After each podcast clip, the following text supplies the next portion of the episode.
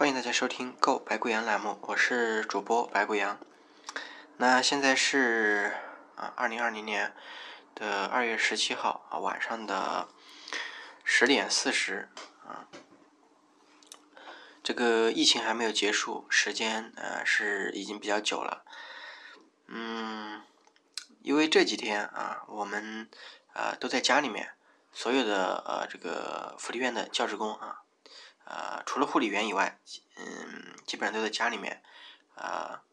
工作也转移到了线上。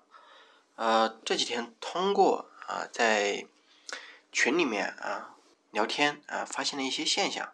啊，我觉得可以分享一下。我们所有的教学工作啊，包括因为我们是这个心理老师嘛，除了呃，关注孩子以外，其实我觉得这个孩子对外界的情况啊，或者说这个感受力并没有那么强，所以作为心理上的这个说这个这是一个灾难吧，对呃福利院孩子的这个创伤啊，或者说心理上带来的影响啊，并没有那么强烈。相反是呃福利院的教职工呃，因为啊可能大家没有意识到啊呃。特别是从事这个心理咨询或者说呃服务业啊，特别是这个公益服务业，嗯，你当下啊所有的选择，其实呃代表的是你在你性格上面能给你带来获益。你觉得这样呃一个工作或者这样你选择的环境啊是你自己心里想要的啊，才会有这样的结果啊。既然嗯。在福利院工作啊，自己的同理心啊，对自己同胞的这个如果受到灾难啊，心里面的感受度是更强的。呃，在群里面会经常看到一些这个转发呀，嗯，一会儿你会看到一个呃，嗯，医生啊，嗯，没有口罩，然后裸奔在一线啊，你觉得哇，心里好愤慨。觉得呃，同时又觉得好感动，啊，呃，然后一会儿又呃听到说呃某某某的呃这个书记啊，嗯，没有呃及时汇报工作啊，然后导致一线人员啊怎么怎么样，嗯，或者遭受了苦难，嗯，然后又又会骂，或者说啊，嗯，觉得这人怎么这么糟糕，然后心中一心愤慨。然后就在这个一会儿感动啊，一会儿愤慨，反正就自己的情绪就像坐过山车一样啊，你会啊，在这个呃线上啊，这个信息啊铺天盖地的这个呃轰炸当中，自己的情绪就像坐过山车一样啊，跌宕起伏。它其实呃，我觉得我们啊。自己在国家的号召下面为国家做贡献啊，在自己家里面为自己隔离起来。嗯，我们把自己的房门关上了。其实，在这个特殊的时期，我们也应该稍稍关注自己的心门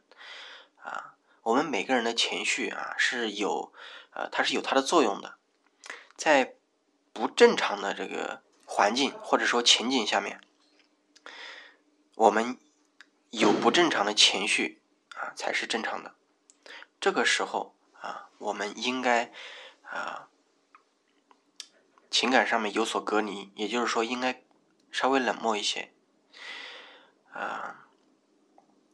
为什么这么讲啊？分析一下吧。因为呃，你像我们平时啊，我们总觉得这个冷漠这个词啊，情感隔离啊，是一件很不好的事情。呃，但是我们人通常都是这样啊，在平时，呃，我们总是忙于工作的时候啊，嗯，或许是自己的这个亲密关系、爱人啊、男女朋友啊，很少有机会跟他们谈起这个心里面的感受啊，或者怎样啊？怎么讲呢？举个例子，啊，家里面啊，或许两个老夫老妻坐在一起啊，老婆说啊，嗯，腰痛。老公，我腰好痛。老公，我想喝茶。啊，腰痛了，好好揉一下，喝茶，啊，喝吧。那边水壶里面有。这这是正常的回答，对不对？啊，而且这是经常在生活当中发生的，啊，这是什么？这就是冷漠，是情感的隔离。其实，别人知道自己有这个需求啊，不自己去做，而啊说出来是什么？是想要关心啊。在平时的这个呃日常生活当中，太多的时候我们忽略了对方啊和周围人的情感啊，因为。啊，周围所有的信息啊，目光是分散的啊，均匀的呃注意力啊落在各个角落，所以我们没觉得有什么奇怪的。反而这个时候啊，全社会啊，所有的包括媒体平台，你手机上面所有的信息轰炸，所有的关注力都落在呃湖北啊，或者说这个呃疫情这个灾难上面了。这个时候你是非常敏感的，嗯，你没有使用冷漠，不像平时一样，啊啊，均匀的分散自己的注意力。这个时候反而是啊，需要你隔离自己的情感。我们就好比啊，你是一个嗯记者啊，你在一线啊，你不断的看着一个又一个的啊。病人，他的呃患病啊，一直到发病，一直到啊急诊啊，甚至在医院啊离世的过程，亲人的痛哭，呃孩子的嚎叫，啊，哪怕是一个病人啊经历的这个过程被你看到了，你都会觉得内心无比的煎熬啊，哪怕这一个人跟你压根没有一丝的关系。你不认识他，他跟你，呃，八竿子打不着，啊，一个、两个，在病房里面，你天天一天能看很多个这样的情景，那我说的还是记者，啊，特别是呃，在这样一个情景下面啊，嗯，你的呃情绪啊会变得非常的不受自己的控制。啊特别的敏感，啊，会迅速的这个呃被自己的情绪所淹没，而而让你不能正常的去思考，啊，维持自己的心理的健康啊或者平衡，嗯，这是当然这是放大来看，那我们把距离拉远一些啊，一条啊群里面发出来的视频啊是一线的。呃，他获取了我们的关注，啊，给我们带来了一些情绪，你也许觉得啊，没有什么，关注了，呃，它就是一个信息而已，嗯，哪怕这些信息它是片面的，呃，好像很多的信息都是无头无尾，哎，他就呃在呃描述一个事情，但是呢，他没有开头，也没有这个后续。呃，也没有解释这一幕为什么发生，啊，背后的情景啊都没有。今天下午啊，就在群里面看到一个啊视频，呃，说是小区里面的啊一个女的跟呃门口的保安啊发生了争执，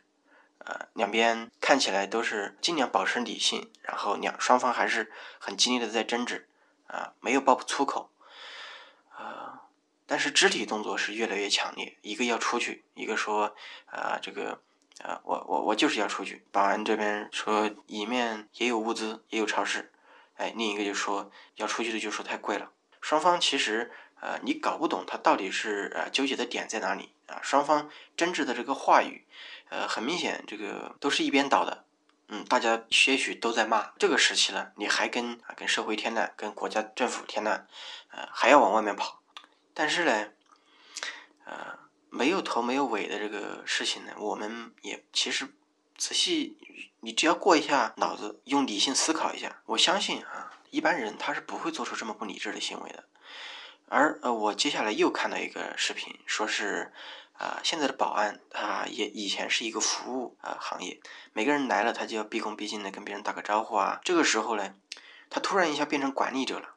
他在言语，他在提供一些啊政府下达的这个呃指令的时候，他提供这样一项服务啊，因为这个时候警务人员肯定是不够的啊，就需要社区的一些保安来呃充当这样一个角色，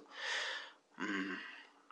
就会言语啊或者说行为上面表现的很过激啊，就突然一下自己变成管理者了，就有一种高高在上的感觉啊。当然，视频它发出来很多都是片面的。它并不像一个报道一样，它会那么深入，会详细的这个呃描述它的背景。更多的这个各种各样的视频啊啊，正面的、负面的，给你带来感动的，让你脱口大骂的，让你情绪呃感觉悲伤的啊，有情绪泛滥的，它都是片面的。这个世界上每时每刻啊都在发生着灾难。其实更多的时候啊，我们。根本做不了什么，唯一能做的是我们啊，要不要让这一个呃，会让我们情绪泛滥？有人说啊，会这样吗？会让我们情绪泛滥吗？啊，那你自己啊，可以尝试着啊自检一下。最近你有没有觉得自己的这个情绪啊，跟平时不一样？啊，或许平时你是个话很多的，这个时候你突然。变得好像没有什么话了，啊，平时啊喜欢啊去做一些事情，现在不喜欢了，呃，平时不喜欢发说说，现在拼命的发说说，啊，平时不喜欢转发视频，现在呃看到一个视频，要么愤慨，要么感动，啊，你都会不断的刷屏，啊，一或许看到视频，你本来平时是一个情绪很稳定。啊很开朗的，这个时候你总是沉闷的啊啊，一会儿感动啊，一会儿啊消极，脱口大骂，一会儿又感动，一会儿又脱口大骂啊，你就会在这个过山车式的情绪当中啊淹没了自己，因为啊每一个视频或许给你带来的这个情绪并不是很多，但撑不住它量多，它基数大。在在朋友圈里面，在群里面，特别是在这个时期，我们更脱离不开手机，因为我们的很多工作啊都是在线上的，很多沟通都是在线上，啊，不像平时在办公室里面，我站起来吆喝一声，啊，就能协同合作，是吧？就能呃顺手就解决问题了，嗯，没有那么方便。那越是这个时候嘞，啊。就有更多的信息，网络上的信息、群里面的信息、朋友圈的信息，侵犯着我们呃情绪的边界，这一点非常重要。就像前面说的，啊，在政府的号召下，我们关上了房门，这个时候呢，也要注意关上自己的心门。这个时候冷漠一点，你可以关注，但是不要关注这些太过于引起自己这个情绪。过于片面的东西啊，你可以看官方的报道啊，最新啊的呃情况，最新的政策啊啊，跟你的工作有什么关系啊？你需要怎么去呃改善啊？进一步的去呃，或许嗯，这么打个比方啊啊，冠状病毒它我们现在已经知道了，它跟呃我们意料当中的那个呃以前的非典或者说这个。呃，SARS 它的病毒的呃病理是不一样的啊，它的呃传播方式也不一样。那我们现在政府采取的方式是呃让我们隔离在家。啊，就是说跟以前的这个呃呃 SARS 来的时候啊，这个应急处理的措施是一样的。啊，更多的倾向于倾向是冠状病毒的这样一种这个防护措施，而最新的临床观察。或者说，呃，这个研究报告都表示它更接近于这个流感一些啊。或许未来，啊，啊，这个政府的走向啊风向啊，会往呃这个疫苗啊提前预防啊这个呃和病毒共存啊这一个方向啊去发展。但这个官方的信息啊，最新的这个呃官方的动向啊，才是我们应该去关注。啊，它是切实的啊，我们能够结合起来啊，改变我们自身的情况的啊，这样一个信息，它是有效的，而会过于影响我们情绪的啊，我们就尽量的去避免他们。这是心理的边界这个呃话题。那还有一个啊，就是有人会说啊，我真的是没有事情可以做，我就在家里面啊憋了好久了，我真的好闷啊，就觉得没有事情可以做。那其实我们啊想一想，真的会没有事情做吗？因为呃，我大概想了一下，有这样几个点。我们最可能啊忽略的东西啊，就是说啊，我们呃一个时间管理的方法啊，我们把事情可以分为重要紧急、重要不紧急、不重要紧急、不重要不紧急啊四类事情。那重要但是不紧急的事情，这一个在我们平时的生活当中是很容易被忽略的。那就好比方啊，呃，我自己就是一个。像一个仓鼠一样的这个类型的人，啊，我总是啊遇到自己喜欢的啊文章，或者说这个音频啊或者公开课，啊遇到的时候啊，我也许没有时间去学习，但是我知道啊他们很重要啊，我学习了啊对我会有帮助，可以克服我的知识焦虑，所以我就把它存起来，就像仓仓鼠一样啊，我就把它放到我的树洞里面。存来存去呢，现在我的光音频的节目啊，呃，我的我数了一下我的音频节目的那个条数，存储的啊，我需要学习的都有两千多条了。而我在疫情期间啊，没有出门，我仅仅只学习了四百多条。它重要吗？它重要。但是平对平时来说的事情，它紧急吗？它不够了紧急啊。我们平时生活当中或者工作当中有太多的事情可以啊。优先级啊，优先于它，而不断的插队啊，不断的去把这个平时重要但是不紧急的事情啊，把它盖过去了，而导致啊想学的东西啊，从来都没有学啊，放那儿都积了好几层灰了啊。又好比说啊，嗯，我一直知道啊，我的发音有问题，但是嗯，发音练习啊，这又是一个啊重要。但是不紧急，发音我知道我自己的 L 和 N 的音啊分不清楚啊，我知道啊我自己的这个笔记啊从小写作文啊老师给出的评语都是一致的相似，都是字迹潦草。我知道这一切都是重要但是不紧急的事情，都是啊需要花时间去练习啊才能啊改善，但是它很重要。除了这个事情啊，像我的学习平时存储的学习资料可以翻出来学习啊，可以啊，我我也知道啊，还有一件事情，呃，我们也许平时没有注意啊，呃，也不会去想，嗯，很多人没有关注自己的这个身体的这个健康这一块嗯，会觉得平时工作都已经这么辛苦了。啊我们还需要啊去运动吗？特别是在这个时候啊，天天在家里面，你说啊，我又不能下去呃到处逛啊，要支持国家的政策政策嘛，对不对？啊，那在反而是在这个时候啊，我发现啊，关了几个星期，我长胖了两公斤。两公斤呢，放这都是一大块肉啊，对不对？啊，我就越发意识到这个问题的严重性。这个问题平时我自己都没有意识到，啊，嗯，也许是平时吃了太多的糖，也许是平时都没有注意运动，啊，这越是在这个时候，我现在坚持啊，每天到呃。七点钟到八点钟的时候，就在自己的这个房间里面，啊，原地跑步，啊，最起码跑到一万步，啊，嗯，除了这几点以外，啊，还有一个非常重要的，啊，就像嗯，我前面说这个心理边界的时候提到的一个例子。在平时啊，我们总是啊过于的去忙于自己的这个啊工作生活啊，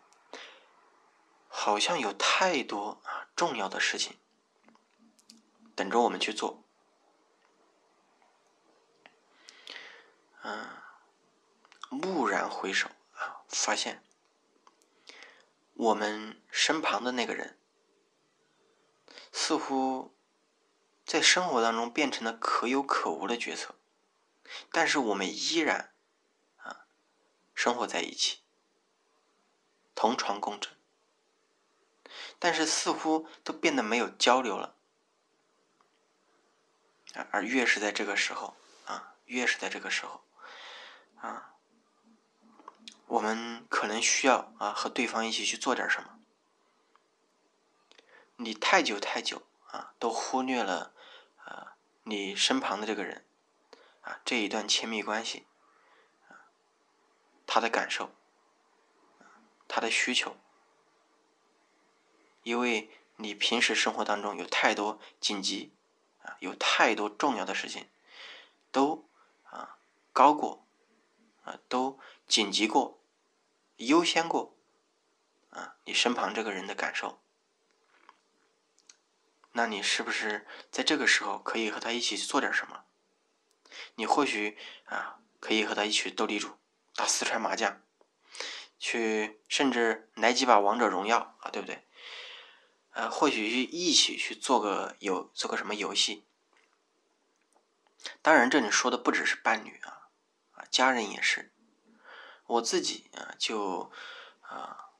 在这一段时间想的很多，好像有太长的时间啊，我都没有仔细的啊掏心窝子和家里面聊一些话。我甚至啊。我不知道啊，我父母的成长历程啊，具体是怎样的？或许小时候他们提到过，但是这个呃，我现在已经呃二十多了，按照人正常的这个细胞更换速度，我基本上已经换过一遍了，啊，不知道记忆还存不存在？反正我现在是压根儿一点都记不起来，我父母啊，他们的生长环境啊。他们的这个儿时的童年，啊，他们的经历，这一些，如果你知晓了，你或许对自己的这个呃确定性、自己的来源、自己的根啊，会呃更加的稳定啊，更更加的心安。嗯，还有一点啊，嗯，有的人说啊，我是单身，啊，我是单身，那怎么办呢？啊，我上一段节目里面就有提到过啊，我们是需要一段呃亲密关系的，啊，哪怕他不是你的伴侣、男女朋友、夫妻关系，因为大多数时候啊，我们嗯担心父母啊。怕他们担心，所以我们很少在他们面前表现脆弱。但是脆弱呢，又必须我们呃需要去表现出来。大家都知道啊，憋在心里面憋久了会憋坏的。而在这个时候啊，说啊，我并没有这样一段关系，着实啊有一点悲哀。因为确实是啊，有太多的时候，我们好像总是在忙于生活啊，忙于生计，都忘记了其实我们自己也是有需求，我们需要一段亲密关系。如果没有，那你就得抓紧机会，抓紧这个啊，为政府做贡献的同时啊，关在家里面，对吧？不能出门被禁足啊，在这个同时去。建立起啊这样一段亲密的关系，一个你可以倾诉、可以表在他面前表现脆弱的人啊的关系，或许是你的大学室友，是你以前工作过的同事啊啊都可以，或者说啊你在某一个时刻发现的啊一个好人，你就可以啊。拿起微信跟他打个招呼，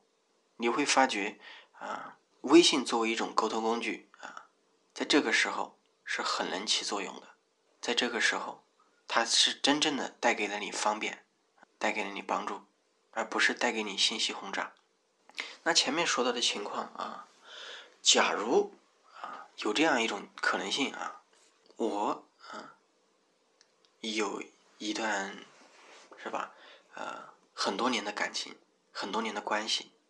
太久太久了，忙于去打你。啊啊，不对，疏于去打你。那两个人其实都已经产生问题了，但在疫情发生之前，两个人被强迫性的啊关在一起之前，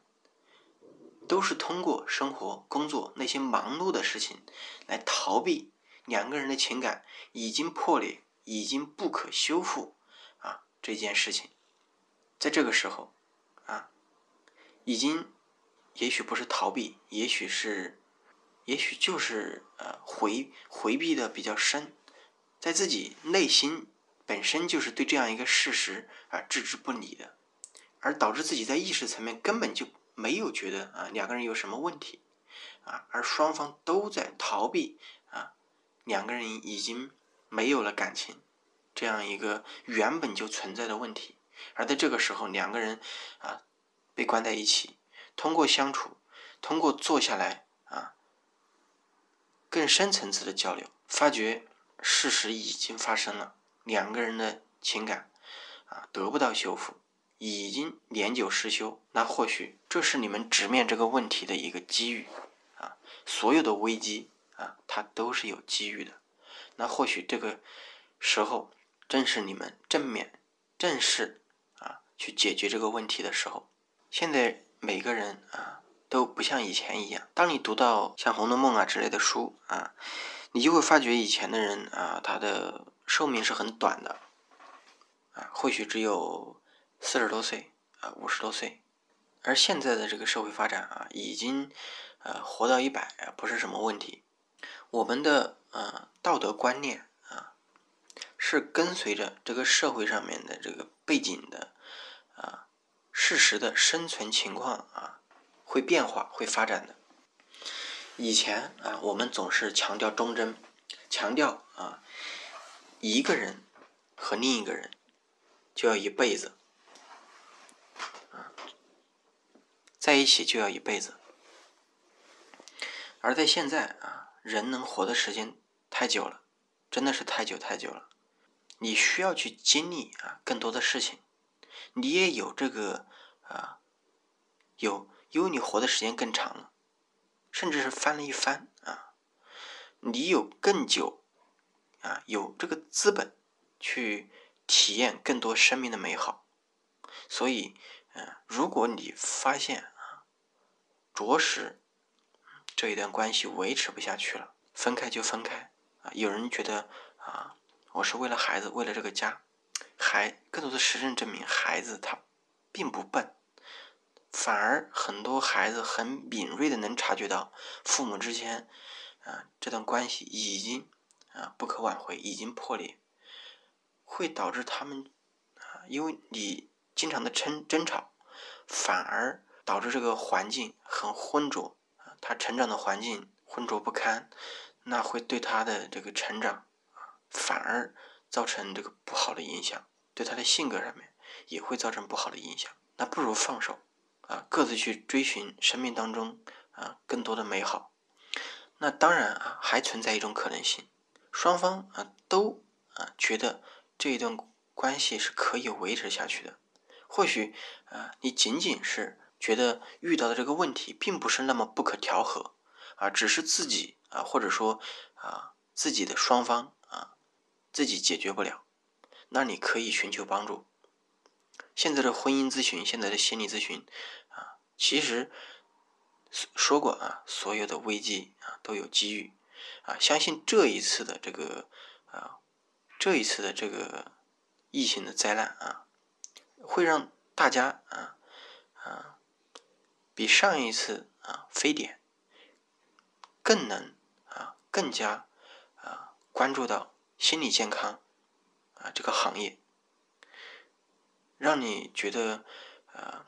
会带来更多的这个普及啊，心理知识的普及，对这个基础的这个心理的认知啊，心理健康的认知普及。它就像你感冒了需要看病，你自己解决不了，解决不了的时候，你就可以去看医生。它带带来的是这个啊基础这个心理工作的普及。